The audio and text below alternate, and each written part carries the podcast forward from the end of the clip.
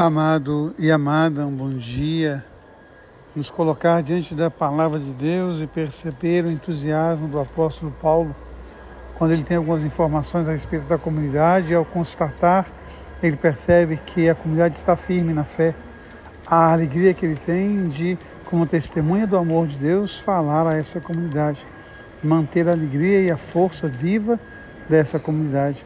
Então, quando nós nos colocamos diante da palavra de Deus, ela vai nos ajudando a também hoje manter o entusiasmo. A palavra entusiasmo, Deus dentro de nós.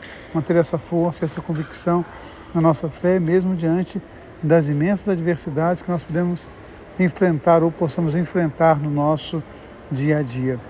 Quando nós vamos para o Evangelho, esse texto de Mateus tem um contraponto lá em Lucas, e é sobre Lucas que eu quero falar.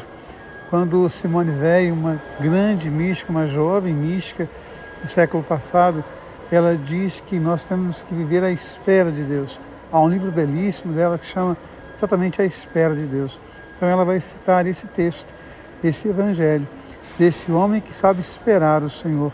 E é muito interessante porque no texto de Lucas fala que quando o Senhor chegar e encontrar essa pessoa, esse homem, essa mulher, esse jovem, essa criança, ele mesmo vai se cingir e ele mesmo vai servir a pessoa.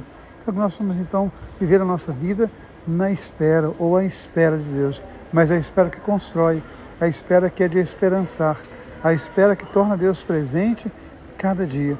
Quem espera o Senhor sabe que Ele está presente. Nós então possamos estar sempre com o coração pronto para o Senhor, à espera de Deus. Um beijo no coração, um dia abençoado. Deus ama você, Deus ama em você. Amém.